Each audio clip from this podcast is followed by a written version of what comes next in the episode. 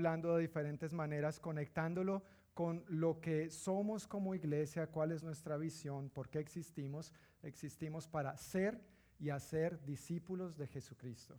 Amén. ¿Para qué existimos? Para ser y hacer discípulos de Jesucristo.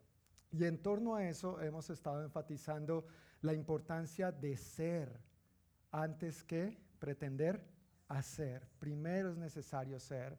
Entonces hemos estado apuntando las enseñanzas, hemos estado direccionándolas eh, respecto al ser, a nuestro corazón. El domingo pasado, por ejemplo, Pastor Ricardo compartió acerca del corazón que no se ofende. ¿Recuerdan? Si no recuerda, ese fue el tema. Tranquilo, no se preocupe. El corazón que no se ofende. y hoy vamos a continuar en esta misma dirección tocando otro tema que tiene que ver con tu corazón y con el mío. Todos de una manera u otra luchamos con esto en diferentes grados o en diferentes áreas. Así que abróchate el cinturón y ponte cómodo porque estamos o vamos a hablar sobre resistiendo la ira. Amén. Amén. Gracias por sus sonrisas. Si hiciéramos una investigación sencilla sobre el tema de la ira, rápidamente descubriríamos que hay diversas opiniones, diversos puntos de vista al respecto y hay muchas fuentes que se pueden consultar sobre este tema y no todas coinciden o no todas están de acuerdo sobre en qué es y cómo tratarlo. Vivimos rodeados de diferentes fuentes y opiniones y no es de extrañar que estemos a veces confundidos respecto a un tema como estos. Hay tantas fuentes como el apóstol Google, por ejemplo. Tú vas a Google y casi que es omnisciente, ¿no? Todo lo sabe. Y, y ahí vas a encontrar buenos, eh, buenas fuentes, fuentes confiables, como confiables, como, perdón, fuentes para nada confiables. Entonces hay diversidad de opiniones, diversidad de fuentes y hay que ser siempre cuidadosos. Por eso nosotros como creyentes, como hijos de Dios, como personas que le hemos dado a Dios el lugar que le corresponde en nuestra vida, es importante saber lo que la Biblia dice al respecto, porque esta fuente sí es confiable. Amén. Esta fuente sí es confiable. Es la que realmente nos va a describir, nos va a mostrar cómo funciona y qué hacer al respecto. Entonces la mejor fuente que tenemos para tratar temas como estos es la palabra de Dios. Puede haber mucha confusión buscando en otros lugares, pero para decirlo de forma sencilla y, clara, la ira es un fuerte sentimiento de disgusto provocado por una ofensa que generalmente causa una acción correspondiente.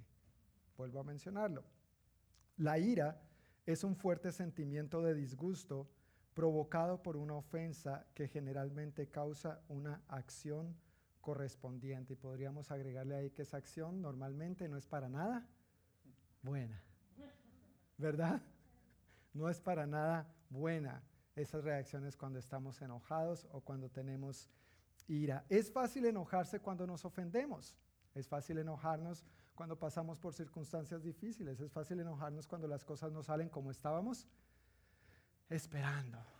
Tanto que trabajamos para que esto saliera así y no salió y nos frustramos, pero a veces permitimos que esa frustración vaya más allá al punto de la ira. Como dije hace un momento, todos lidiamos con este tema. Tranquilos, no voy a pedir que levanten su mano, simplemente yo lo sé, yo lo sé.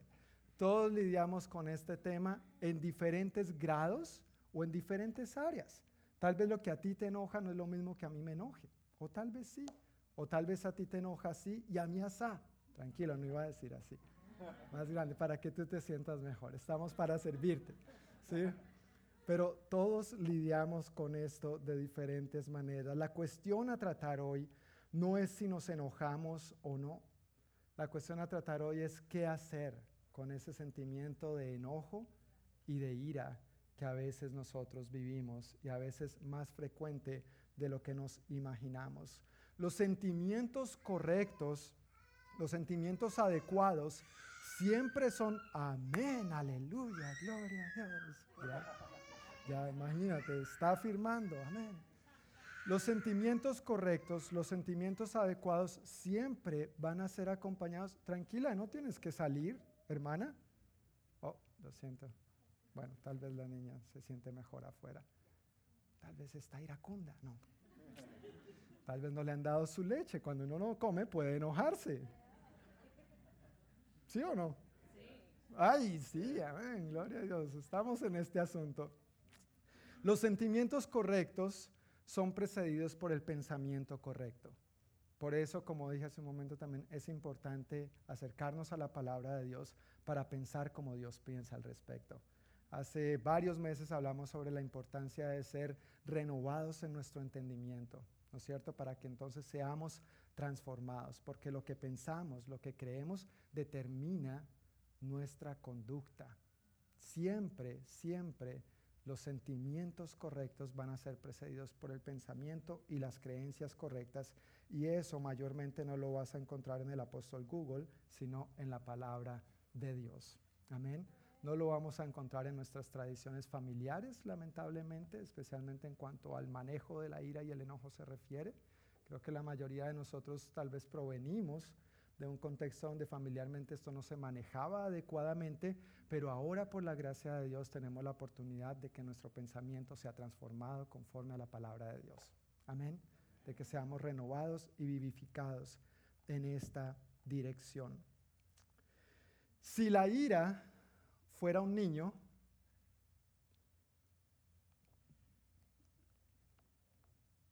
y vas conduciendo un carro, no quisieras meterlo al baúl, aunque tal vez lo hayas pensado. A veces mis niños se comportan de cierta manera mientras vamos manejando que no he pensado eso, pero ahora que lo digo, el otro día compré duct tape para algo ahí y, y, a veces yo hago bromas con el duct tape para los niños y ahora lo estoy considerando. No mentiras.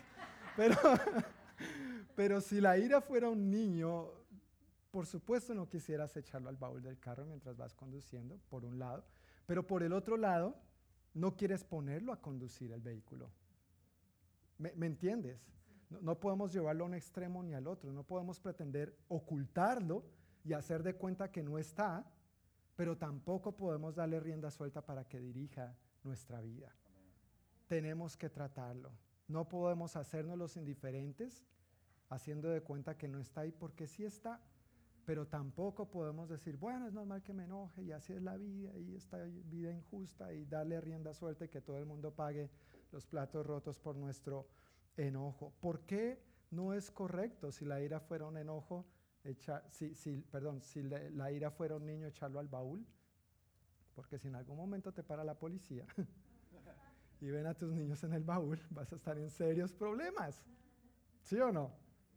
Si echas la ira, el enojo al baúl de tu vida, en algún momento eso va a salir a flote y vas a estar en serios problemas. Por no manejar el enojo, la ira adecuadamente, personas han cometido locuras. Las personas más cuerdas, personas que tú nunca imaginaste que hicieran tal cosa, la hicieron porque en un momento se salió el ya no es el niño, que se salió del baúl, fue el monstruo, la ira. Por eso es tan importante que prestemos atención a este delicado tema. Si queremos ser entonces como Cristo, no podemos negar que lidiamos con la ira. No podemos negar que lidiamos con este asunto. No se trata de si nos enojamos o no nos enojamos. Se trata más bien de que podemos resistir y contrarrestar su poder, el poder que quiere ejercer en nosotros, si es que queremos ser y actuar como Jesucristo. Amén. Si es que queremos ser y actuar como Jesucristo. ¿Qué les parece si antes de entrar a tocar los puntos, oramos, poniendo este tiempo en manos de Dios una vez más? Señor, muchísimas gracias por tu palabra en esta hora. Y gracias, Padre, porque a ti te interesan todas las áreas de nuestra vida. Evidentemente estás interesado en nuestro corazón y que seamos más y más como tú. Te pedimos, Señor, con humildad que en esta hora nos enseñes más sobre este tema, que nos ayudes a recibir tu palabra con agrado que nos bendigas con un mayor entendimiento y revelación de tu voluntad para nuestras vidas en esta área importante y delicada. Queremos ser más como tú, Señor. Toma el total control de nuestro corazón, aún en esta área que a veces puede ser difícil. En el nombre de Jesús. Amén. Para que podamos ser libres y superar la ira en nuestros corazones, debemos entender cómo nos enojamos y por qué a veces nos mantenemos enojados. ¿Qué origina un corazón enojado?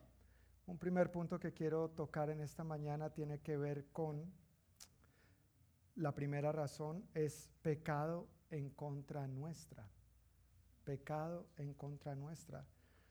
Mateo 18, 21 al 22, dice así.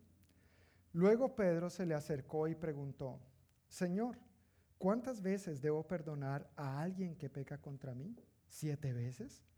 No siete veces, respondió Jesús, sino setenta veces siete. La enseñanza de los rabinos en aquel entonces era que si alguien te ofendía, si alguien pecaba contra ti, tú lo podías perdonar hasta tres veces.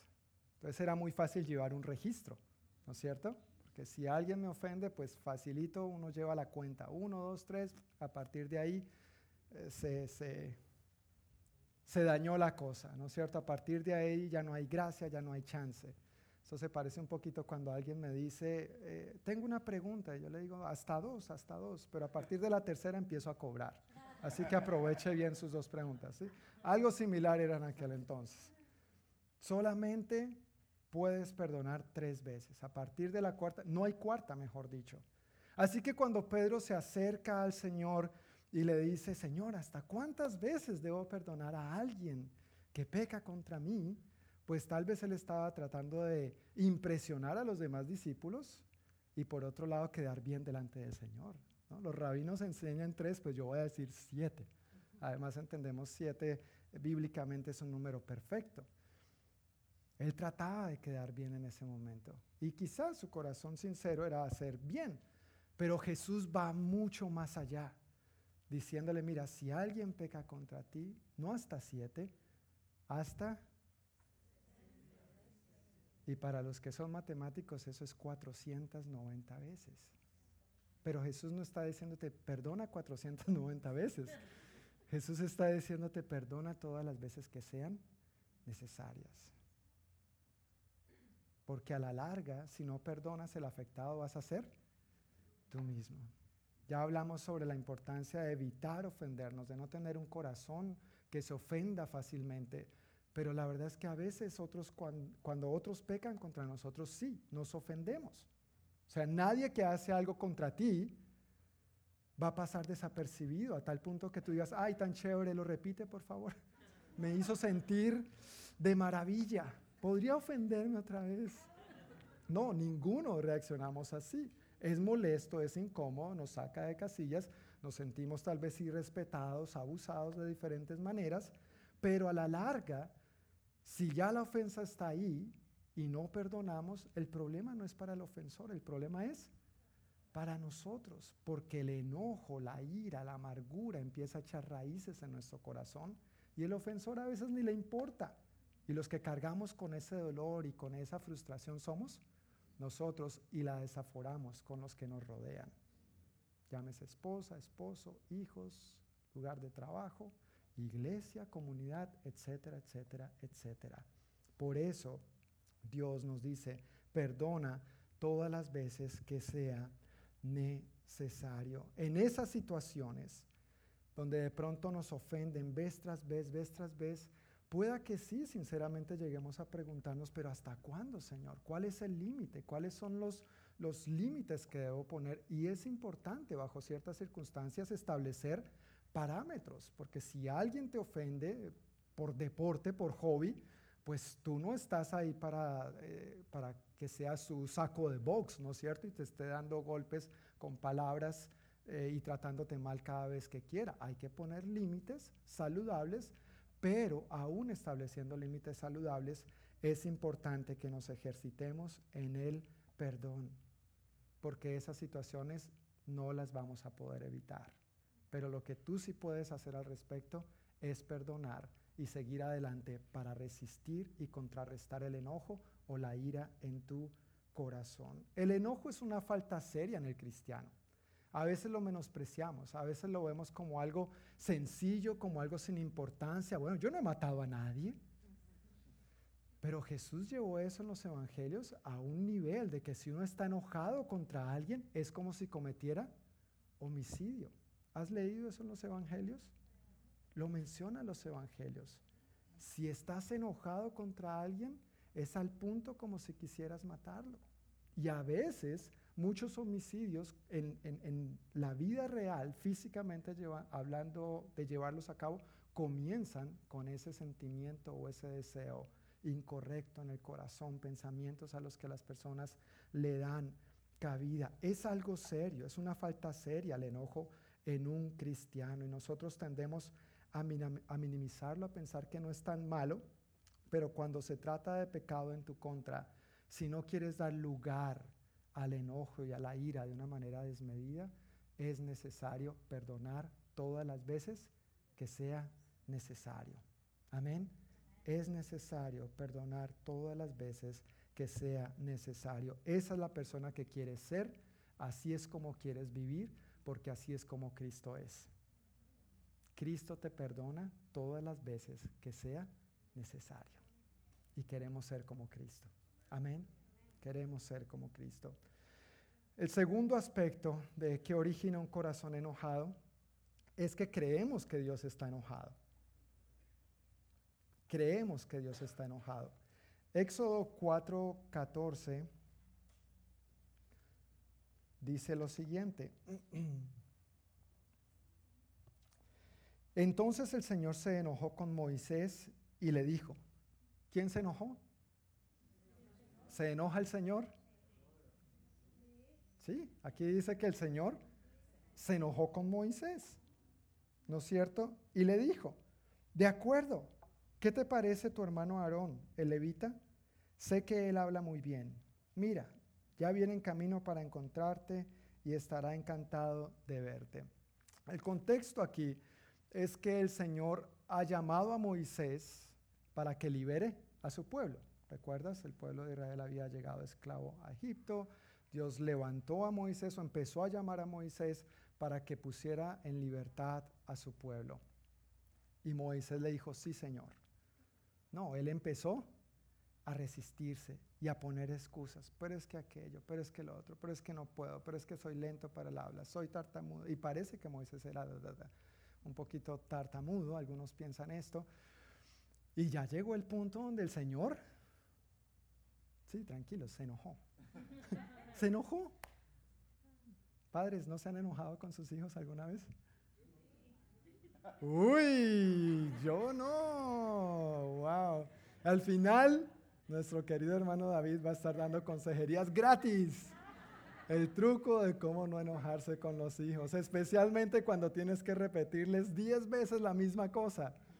¿No? A la primera uno es paciente, uno, hijo, mira, por favor, recoge, organiza tu habitación, esto, lo otro, la segunda, la tercera. Ya como que a la cuarta uno se va descomponiendo. ¿No es cierto? Ya el enojo va subiendo de grado, va empeorando la cosa, va profundizando la categoría. Nos enojamos. Bueno, fue una situación similar la de Dios con su hijo Moisés. Está diciéndole lo que tiene que hacer y Moisés, no, es que, pero, ta, ta, ta. Y a veces nuestros hijos son igualitos, ¿no? Tan buenos para dar argumentos. Y a veces nosotros también con Dios, pero, no, es que, ta, ta, ta. Dios se enojó. El punto que quiero resaltar con esta historia, particularmente en el Antiguo Testamento, es que a veces podemos tener un corazón enojado porque creemos que Dios es un Dios enojado e iracundo todo el tiempo. Si bien es cierto que la Biblia muestra que Dios se enoja, a veces esas historias se sacan de su contexto. Cuando leemos el Antiguo Testamento y vemos varias veces que Dios se enojó o que Dios en su ira y es una ira santa, no es una ira como la que tú y yo sentimos, es una ira divina, una ira de Dios, no es la ira humana. Pero cuando leemos esas historias, entonces podemos entender, bueno, si Dios se enojó, pues yo también puedo enojarme. si Dios es Dios, yo no lo soy, entonces yo también tengo derecho a enojarme. Pero la verdad es que a veces esas historias se sacan de su contexto y es una idea que nuestra sociedad, el mundo nos vende constantemente. Si en alguna película, en la televisión, por ejemplo, hay la idea de Dios, cualquiera que sea la idea, a veces el Dios de la Biblia, a veces otros dioses, pero da la idea de que este Dios está enojado, furioso, y, hay que aplacarlo de alguna manera. Y la manera de aplacarlo es haciendo lo que Él quiere que haga, porque si no, mejor dicho, Hulk le quedó en pañales. ¿no es cierto? Te va a aplastar, te, va a hacer trizas. Quizás antes de tú llegar a conocer al Señor, antes de tú llegar a conocer la gracia del Evangelio, también veías a Dios de esa manera. Te imaginabas a Dios como el viejito aburrido allá arriba en el cielo, una túnica blanca y larga, pelo blanco y largo, barba blanca, todo blanco y largo, ¿no es cierto? Para no entrar más en detalles pero te lo imaginabas allá arriba sentado en su trono con el ceño fruncido y que apenas tú hicieras lo equivocado te iba a mandar un rayo para partirte en mil pedazos. Porque hay que aplacarlo, ¿no? Y a veces la iglesia podría presentar a Dios de esta manera también. Dios es amor, decimos. Pero hay algunos lugares donde Dios es amor y después fuego consumidor, arrepiéntete. Y, se predica más al Dios de fuego consumidor que al Dios de amor. Cuando la realidad de la Biblia es que hay un balance y es un balance que humanamente no podemos entender porque Él es Dios. Y es algo que está fuera de nuestro alcance, vivirlo o entenderlo completamente. Dios es el único que en su ira o en su enojo puede sentir esto y al mismo tiempo actuar con perfecta justicia. ¿Recuerdas? No solamente en el Antiguo Testamento hay historias que pueden ser fuertes y controversiales, pero en el Nuevo Testamento, puntualmente en los Evangelios, ¿Jesús se enojó o no? ¿Sí? ¿Recuerdas una eh, ocasión en especial? En el templo. ¿Bajo qué circunstancias? con los cambistas. ¿Qué hizo? Ay, mis hijos, tranquilos, cambien de negocio, háganlo allá afuera. No, muestra que estaba enojado. Pero también tiene sus razones, no podemos sacar la historia del contexto. Habían, según las mismas palabras de Jesús, habían convertido eso en qué? En cueva de ladrones. La casa del Señor, el área designada para los gentiles, para ti y para mí, para los que no son judíos. Lo habían convertido en negocio. Qué lindo, ¿no? y Jesús se indignó, se enojó y les volcó las mesas. ¿Hizo mal? ¿Podemos nosotros decir que Dios hizo mal? No. Así que a veces nosotros podemos decir, bueno, si Jesús volcó las mesas, pues yo también puedo volcar la de mi casa porque la carne no estaba en su punto. Mi esposa no me la cocinó como yo le dije tres cuartos y me la dejó muy seca. Me la dejó en cinco dieciséisavos.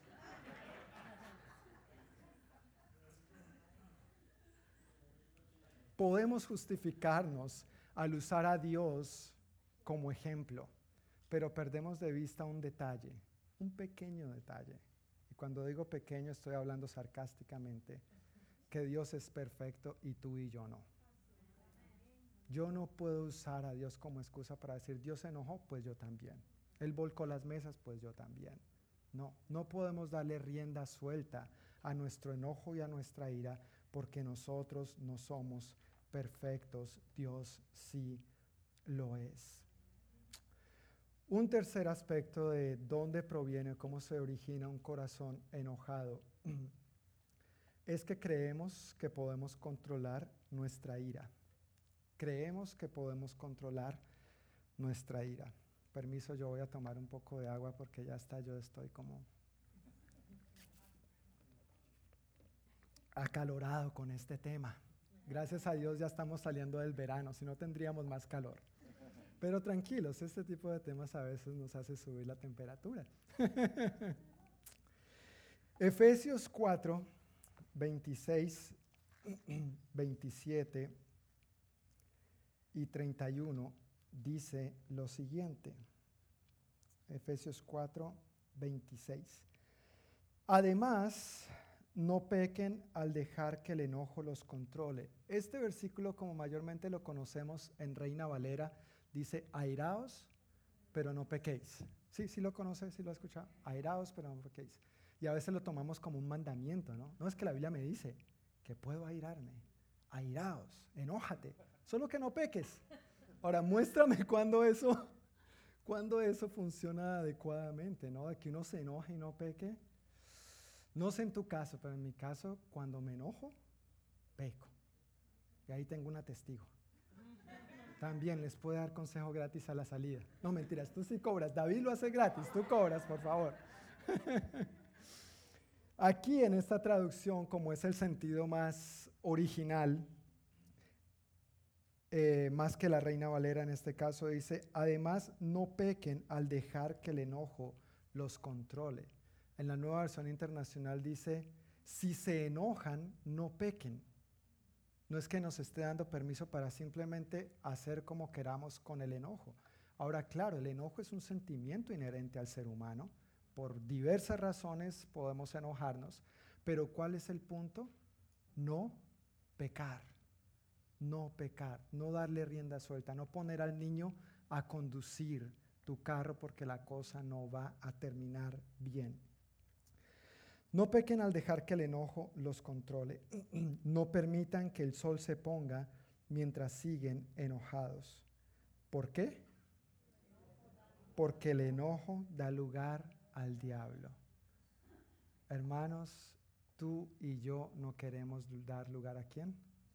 Al diablo. Al único que queremos dar lugar en nuestro corazón es a quién? A Cristo. En todo, en todo. Y el enojo es una de esas puertitas que a veces no tiene que estar abierta de par en par, pero con medio abierta que esté, ya por ahí se entra el enemigo y quiere venir a hacer de las suyas en nuestra vida, en nuestro hogar, en nuestra comunidad. Por eso no debemos dar lugar al diablo teniendo cuidado de no pecar, justificando nuestro enojo. Y el versículo 31 dice, líbrense de qué?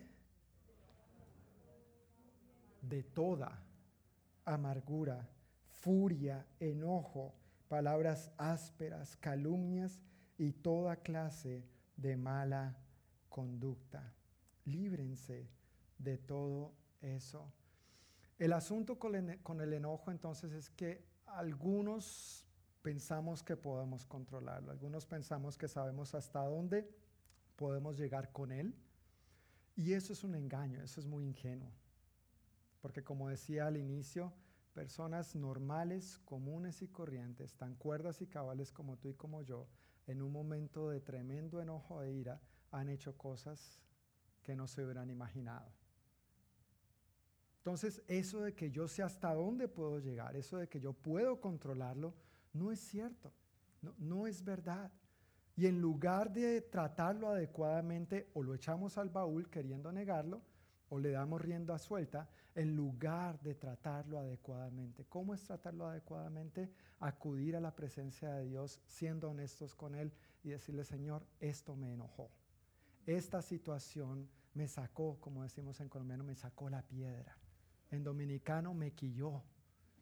Si hay dominicanos, aquí tenemos una dominicana, me quilló esto me molesta, me, enfada. Pero a veces tratamos de ocultarlo delante de Dios, ¿no? Tenemos una discusión, algo nos sacó de casillas y por alguna razón de pronto es el momento de orar y acudimos ante la presencia de Dios. Señor, tú eres tan bueno. Gracias, Señor. Y Dios esperando tu honestidad y la mía, derramando nuestro corazón delante de Él. ¿No es eso lo que vemos en el libro de los Salmos, vez tras vez? ¿Has leído los Salmos? Uno ahí ve gente enojada, pero honesta, derramando su corazón delante de Dios, no tratando de echar el sentimiento al baúl, ni tampoco tratando de darle rienda suelta a Él, sino poniéndolo a los pies de la cruz. Allí es la manera adecuada de tratarlo. Es la única manera acudir al único que nos puede ayudar realmente, que nos entiende y sabe lo que realmente estamos pasando. Dios sabe todo acerca de ti y de mí. Dios conoce tus pensamientos. Dios sabe lo que te disgusta. Dios sabe las injusticias que vives, Dios sabe el maltrato que a veces recibes, Dios sabe, Dios sabe cuáles son tus expectativas, lo duro que has trabajado por llevar a cabo ciertos proyectos y por cosas de la vida no se da y eso te enoja. Dios lo sabe. ¿Para qué ocultárselo? ¿Para qué no acudir a Él si Él es el único que realmente puede ayudarnos efectiva y adecuadamente? Pero somos muy ingenuos. Lo echamos al baúl como si Dios no supiera, pretendiendo que Dios no se va a dar cuenta que ahí tenemos ese asunto por resolver a veces con las personas que también Él ya sabe y conoce de antemano. El enojo va a llegar, va a llamar a la puerta de tu corazón. Eso es inevitable. Pero lo que sí depende de ti de mí, lo que sí está en tus manos, lo que sí está a nuestro alcance, es decirle, no te voy a dejar entrar. Amén. No voy a abrirte la puerta y no voy a dejar que tú me controles ni dirijas mi vida. Retomando ahí Efesios 4, 26 y 27, dice, no pequen al dejar que el enojo los controle. No permitan que el sol se ponga mientras siguen enojados. Nos está animando a que tan pronto como nos enojemos, debemos solucionar, debemos buscar la reconciliación, debemos pedir perdón o perdonar, sea el caso que sea, pero hablar y tratar la situación. Que no llegue la noche sin haber resuelto, porque si te das cuenta, el diablo es especialista en las noches. Es ahí donde empieza a sembrar ideas, cizaña, y a plantarnos ideas que no provienen de Dios. Y nos quedamos con eso, meditando en la noche, armando argumentos en nuestro corazón. Y ahí es donde empezamos a dar lugar al diablo. No permitan que el sol se ponga mientras siguen enojados, porque el enojo da lugar al diablo. Fue una de las verdades más importantes que Diana y yo eh, aprendimos antes de casarnos. Mientras tomábamos nuestras clases, nuestro curso prematrimonial, eh, nuestros pastores, eh, nos sentamos con ellos en varias ocasiones y nos hablaron de diversas cosas. Y una de esas fue esta, el enojo y no dejar que el sol se pusiera sobre el enojo, sobre el enojo sino que eh, habláramos a pesar de las diferencias, que resolviéramos y entonces íbamos a estar bien, íbamos a disfrutar la, la paz de Dios y la plenitud que Él ha diseñado para la relación matrimonial. Y realmente fue una de las enseñanzas, o ha sido una de las enseñanzas más fáciles y más sencillas, porque los pastores siguieron explicándonos y mirándonos, me dijeron a mí, John, y no tienes nada de qué preocuparte, porque en el matrimonio tú siempre vas a tener la razón. Ah, no, no fue así. Ah, ya, ya me acuerdo lo que pasó. Ahí me desperté porque me caí de la cama. Estaba soñando. Ah, estaba soñando. La verdad es que las cosas, si hablamos del matrimonio puntualmente, no funcionan así. Fue sencillo mientras lo aplicamos, yo no sé, como por tres años fielmente lo vivimos. Nos eh, enojábamos o teníamos alguna diferencia y resolvíamos. No tolerábamos ir, ir a acostarnos sin antes hablar, ponernos de acuerdo, pedir perdón, perdonar, reconciliarnos y dulces sueños. Pero llegó el día donde Diana dijo blanco, yo dije negro, por supuesto yo tenía la razón. Mentiras, mi amor. Y no logramos conciliar. No logramos ni siquiera hacer una mezcla de eso para sacar un bonito gris, no, nada. Blanco, negro, blanco, negro. Llegó la noche, nos acostamos, ella mirando para su lado, yo para el otro. ¿Le suena conocido? No, tranquilo, no tiene que levantar la mano. Miren, una de las, haciendo un paréntesis, haciendo un paréntesis para los que están solteros pero un día se van a casar, no compren sofá. El sofá es lo último que uno debe comprar. Porque en cuanto compre sofá, ¿qué va a pasar? Lo van a mandar a dormir para el sofá, hermano. Eso es lo último. No compre sofá, no compre sofá, por favor. ¿Sí? E, ese consejo va gratis. Estrategia, estrategia. Estuvimos hablando con eh, Luis y Faith antes de su matrimonio y les dije eso. No, no, no se preocupen por sofá. Créeme, Luis, no vayas a comprar sofá. Guarda ese dinerito para otra cosa. Pero nos acostamos, ella mirando para su lado, yo para el mío. Y ha sido la peor noche de mi vida. Y creo que la tuya también. Ha sido la peor noche de mi vida. Dimos, y uno tan tonto, ¿no? Tan ingenuo, uno trata como de quedarse quieto, que el otro no se dé cuenta que uno no está durmiendo. Y si uno se va a mover, como que lo piensa cámara lenta.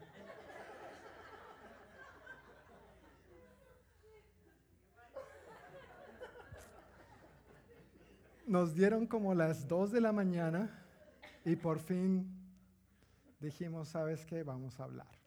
Prendimos la luz, nos sentamos a hablar, atendimos la situación, la perdoné. Ella me perdonó, déjenme terminar, por favor. Ella me perdonó y listo. Dormimos delicioso, dormimos delicioso. Pero es interesante cómo a veces los esposos tenemos esta habilidad de estar enojados, uno mirando para un lado, otro para el otro. En el medio de los dos, en ese espacio amplio, podrías poner carne fresca, se congelaría y uno está pensando, ¿problemas de enojo? ¿Quién yo? ¿Problemas de ir? No, yo no. Mi esposa y yo estamos súper bien. La cosa no está para nada fría, pero la carne ahí en el medio congelada. Son situaciones que tenemos que atender y tenemos que tratar. El enojo tiene la capacidad de destruir los matrimonios. El enojo tiene la capacidad de destruir los hijos. Cuando un matrimonio es destruido, no se destruye solamente el matrimonio los hijos sufren consecuencias. Las familias, las respectivas familias a veces quedan enemistadas y hay pleitos.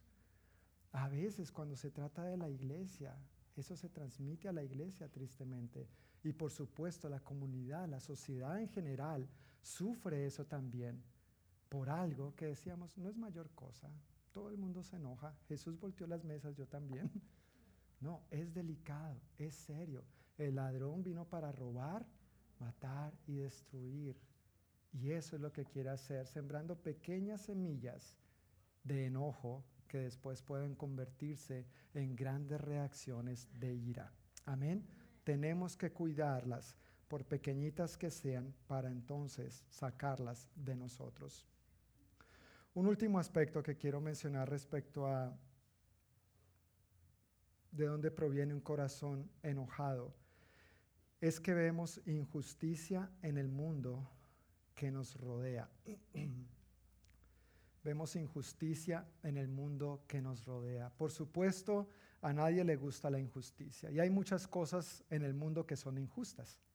¿Sí o no? Hay mucha injusticia y eso causa indignación. Quisiéramos cambiar las situaciones, quisiéramos que la gente entendiera esto, que actuaran y obraran de, de manera mejor. Proverbios 16:32 dice, mejor es el que tarda en airarse. ¿Quién es mejor? El que tarda en airarse que el fuerte y el que se enseñorea de su espíritu que el que toma una ciudad. Pero la sociedad del mundo a veces piensa que no, que lo contrario es lo mejor. Es mejor enojarte y reclamar tus derechos, que la gente sepa quién eres. Y aquí yo estoy pagando, esto no me lo están dando de gratis, así que usted trabaja para mí. Y puede ser verdad, pero no tenemos que tener esta actitud. Podemos con humildad hacer lo correcto. El problema en la sociedad, como el mundo nos, nos vende esta idea, y como nos ha lavado el cerebro y se la está lavando mucho a nuestros jóvenes y a las generaciones jóvenes, es que si tú no te enojas, entonces tú estás siendo complaciente con el sistema. Si tú no te enojas, el sistema te ha lavado el cerebro. Entonces, ¿a quiénes vemos protestando afuera? a los jóvenes. Tú no vas a salir a tirar piedras y a quemar llantas, pero en nuestras universidades, por lo menos en Latinoamérica, bueno, y en muchas partes del mundo, a los que vemos afuera protestando, la mayoría son quienes? Jóvenes. Porque es que para hacer lo correcto tienes que estar enojado. Y como que se asocia directamente con violencia. Nunca vemos a Dios actuando de esta manera hacia nosotros, ni haciendo que nosotros tengamos o llevemos a cabo el enojo, dándole rienda suelta para que se desate o se desafore en violencia, haciendo daño a otras personas. Pero es la idea que el mundo nos vende. No podemos conformarnos con la injusticia. No puede ser complaciente con la injusticia. Hay que hacer algo. Y ese algo normalmente es enojarte y actuar violentamente. Entonces se levantan grupos al margen de la ley. Como el gobierno no hace nada, pues nosotros vamos a hacer por nuestra cuenta. ¿Es correcto? No, no es correcto. El único que puede obrar perfecta justicia es Dios. Lo interesante de este punto de vista eh, mundano es que se piensa que con el enojo se van a resolver las injusticias, pero es todo lo contrario. Actuando con enojo y con violencia, lo que sucede es que las injusticias se tornan peores. A veces llega la gente al punto del desespero donde la policía no hace nada, el gobierno no hace nada, entonces empiezan a tomar la justicia por sus propias manos. Ah, están robando en mi vecindario, pues vamos a resolver nosotros porque la policía no nos está prestando atención. ¿Eso va a traer solución? ¿Eso va a traer paz? No, eso va a desatar que la situación se empeore. Por supuesto que sí. Entonces no podemos caer en el gancho de que enojarse es mejor es mejor tardar en airarse. Bíblicamente es mejor tardar en airarse. No se trata de que en tu enojo tú vas a poder cambiar la situación o a las personas o las injusticias. Se trata de que en el amor de Dios tú vas a poder conducir a las personas a Cristo. Y entonces, cuando estas personas empiecen a ser transformadas por Cristo, las situaciones y las injusticias van a cambiar nuestra sociedad va a empezar a ser transformada, así como Jesús ha ido transformando tu corazón y el mío. No es afuera, es adentro. No es de afuera hacia adentro, es de adentro hacia afuera, como el Señor quiere obrar. Ya para concluir, quiero leer una última escritura en Santiago y compartir una historia. Santiago 1, versículos 19 al 21. Mis amados hermanos, quiero que entiendan lo siguiente. Todos ustedes deben ser rápidos, ¿para qué? Para escuchar, lentos para hablar y lentos para enojarse. El enojo humano no produce la rectitud que Dios desea. Así que quiten de su vida todo lo malo y lo sucio. Acepten con humildad la palabra que Dios les ha sembrado en el corazón, porque tiene el poder para salvar su alma. Sean rápidos para escuchar, pero lentos para enojarse. Y el versículo 20 nos da la razón, nos da el porqué porque el enojo humano no produce la rectitud que Dios desea, o la vida justa, la vida correcta que Dios desea. Es muy difícil para nosotros como seres humanos que en nuestro enojo actuemos rectamente. ¿Estamos de acuerdo en eso? Es muy difícil, muy complicado. Por eso tenemos que tratar de darle, e-, evitar darle lugar al diablo para que eso no llegue a ocurrir. Un hombre estaba en su cocina hablando con otro hombre, esto es una historia real. Y mientras estaba ahí, ve que es un niño de tres años, se va acercando al counter, al desayunador, a la meseta de la cocina, y en esa meseta el papá había dejado por fuera un cuchillo de esos de carnicería, eh, de esos grandes, ¿no es Butcher, que se llaman butcher, butcher knife, esos grandes de carnicero. Eh, lo había dejado ahí y ve en cámara lenta cómo el niño se va acercando a alcanzar el cuchillo y lo alcanzó. Y no lo alcanzó por el mango, lo alcanzó por la cuchilla. Y lo agarró, ¿no es cierto? Y el niño de tres años lo tiene ahí. Entonces el papá empieza a pensar rápidamente, ¿qué hago? Si, lo asusto, ¿qué va a hacer? Va a apretar. Entonces vio una manzana que tenía a su alcance y lo llamó, mira, eh, Pedrito, aquí tengo esta manzana para ti. Inmediatamente el niño soltó el cuchillo y vino corriendo por la manzana. Gracias a Dios no pasó a mayores. Y eso es lo que nosotros debemos permitir que Dios haga, nuestro Padre, al cuidarnos del enojo. Agarramos el enojo por la cuchilla, pretendemos que no va a pasar nada si lo apretamos, cuando en realidad Dios nos está llamando la atención con buen fruto, el fruto de su espíritu, el fruto de entrega esas situaciones a mí. Yo sé lo que te, enoja, tengo algo mejor para tu vida, suelta eso, yo me encargo de eso, tú no estás en la capacidad de manejar eso, tú no vas a cambiar el mundo, las injusticias salen de tus manos, yo soy el único que puede resolver esto, confía en mí. Pero a veces ingenuamente queremos tener el cuchillo en nuestras manos y pretender que si lo apretamos no va a suceder nada. ¿Quién va a ser el afectado? Nosotros mismos y por supuesto causaríamos un gran dolor a nuestro Padre Celestial. Eso es lo que Dios quiere evitar en ti y en mí. Amén. Quiero invitarles a que nos pongamos de pie y vamos a orar.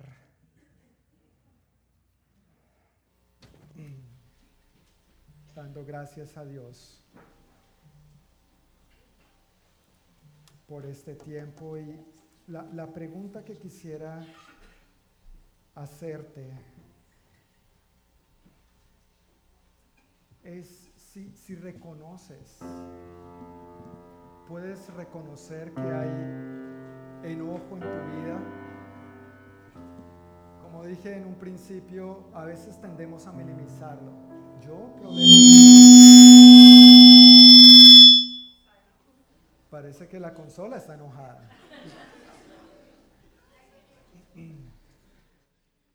A veces podemos tender a pensar problemas de enojo, pero yo no, no.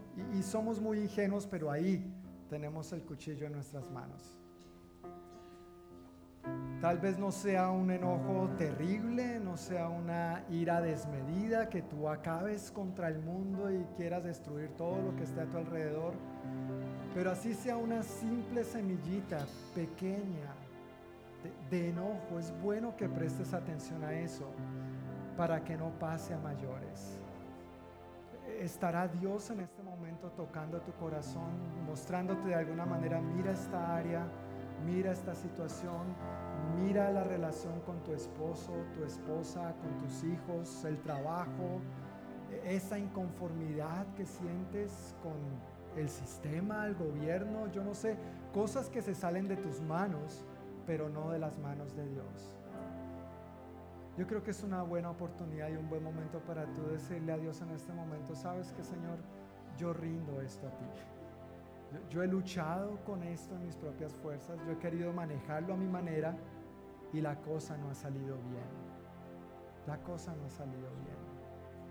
Pero si es tu deseo, yo quiero pedirte que por favor tú cierres tus ojos por un momento, inclines tu rostro y tengas una conversación honesta con Dios aquí y ahora. No dejes pasar la oportunidad. Derrama tu corazón honestamente delante de Él. Dile lo que te molesta, dile lo que te enoja. Aprovecha para sacar ese niño del baúl que tal vez ya no es un niño, se está convirtiendo en monstruo. Ríndelo al Señor, entrégalo al Señor. Pide su ayuda, clama por su ayuda.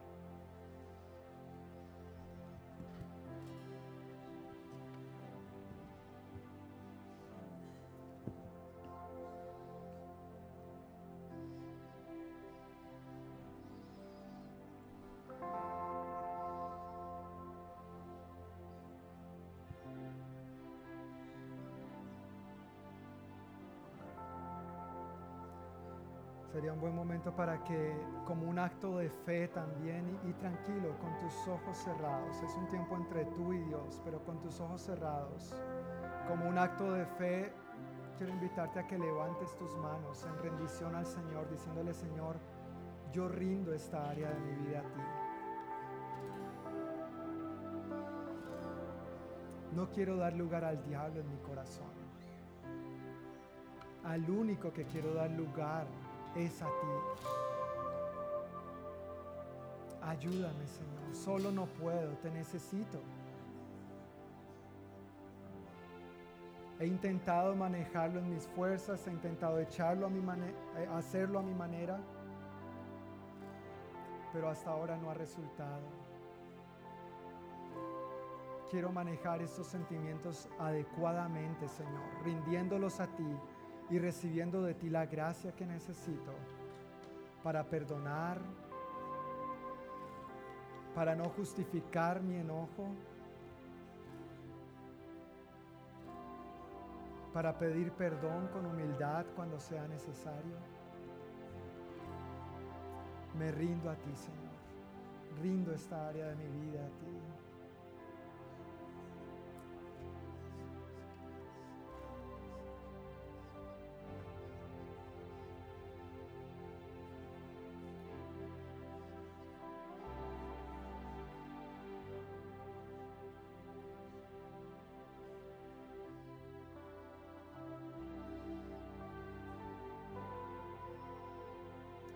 Declaremos juntos en fe que esta área de nuestras vidas está cambiando, que la atmósfera cambiando está, que si es un área en la que necesitas un milagro de Dios, Dios está dispuesto a orar este milagro en esta área de tu vida.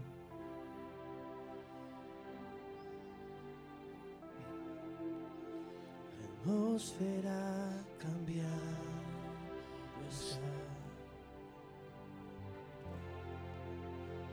Espíritu está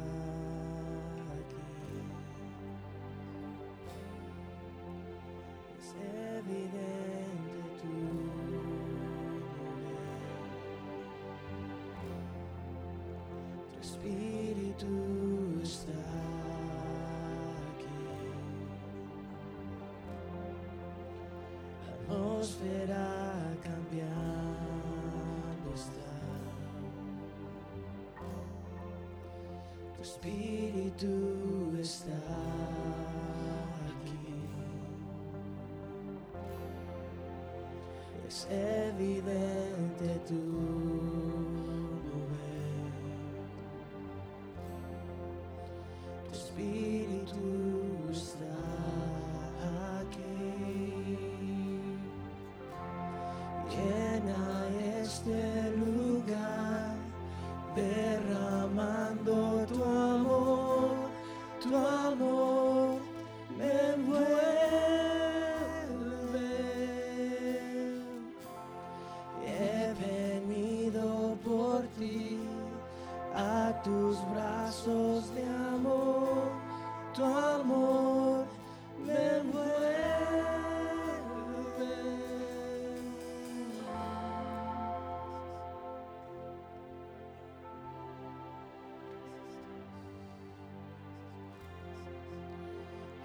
atmósfera cambiando está. Tu espíritu está aquí. Gracias por tu espíritu para cambiarnos. Es evidente tu mover. Es en tu poder y no en nuestras propias fuerzas, Señor. Gracias. espíritu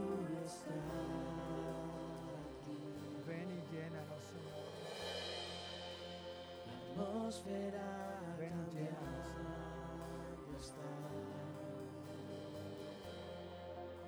Tu espíritu está aquí. Es evidente tu mover. Tu espíritu está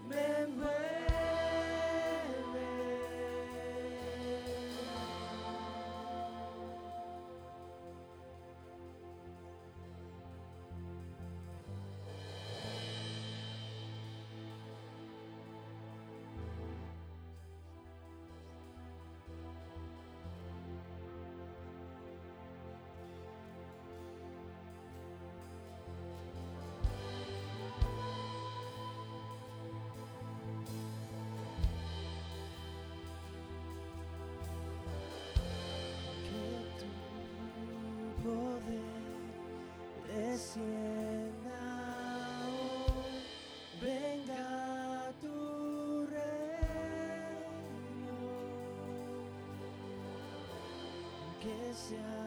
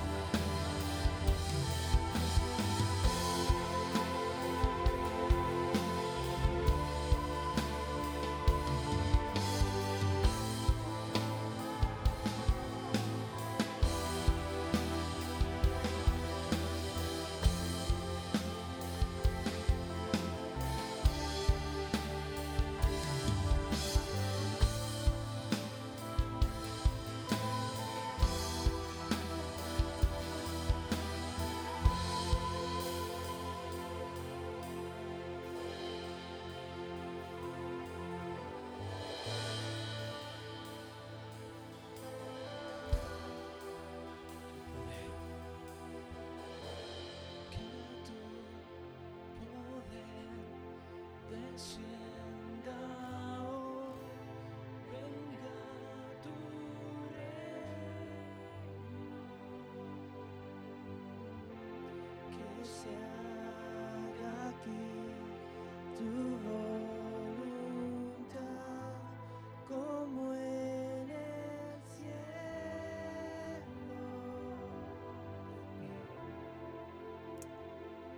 Hermanos, esto es algo que nosotros no podemos manejar en nuestras fuerzas ni en nuestro poder. Yo quiero pedirle que si es su deseo, extienda sus manos hacia Dios y reciba lo que Él tiene para darle en esta área de su vida.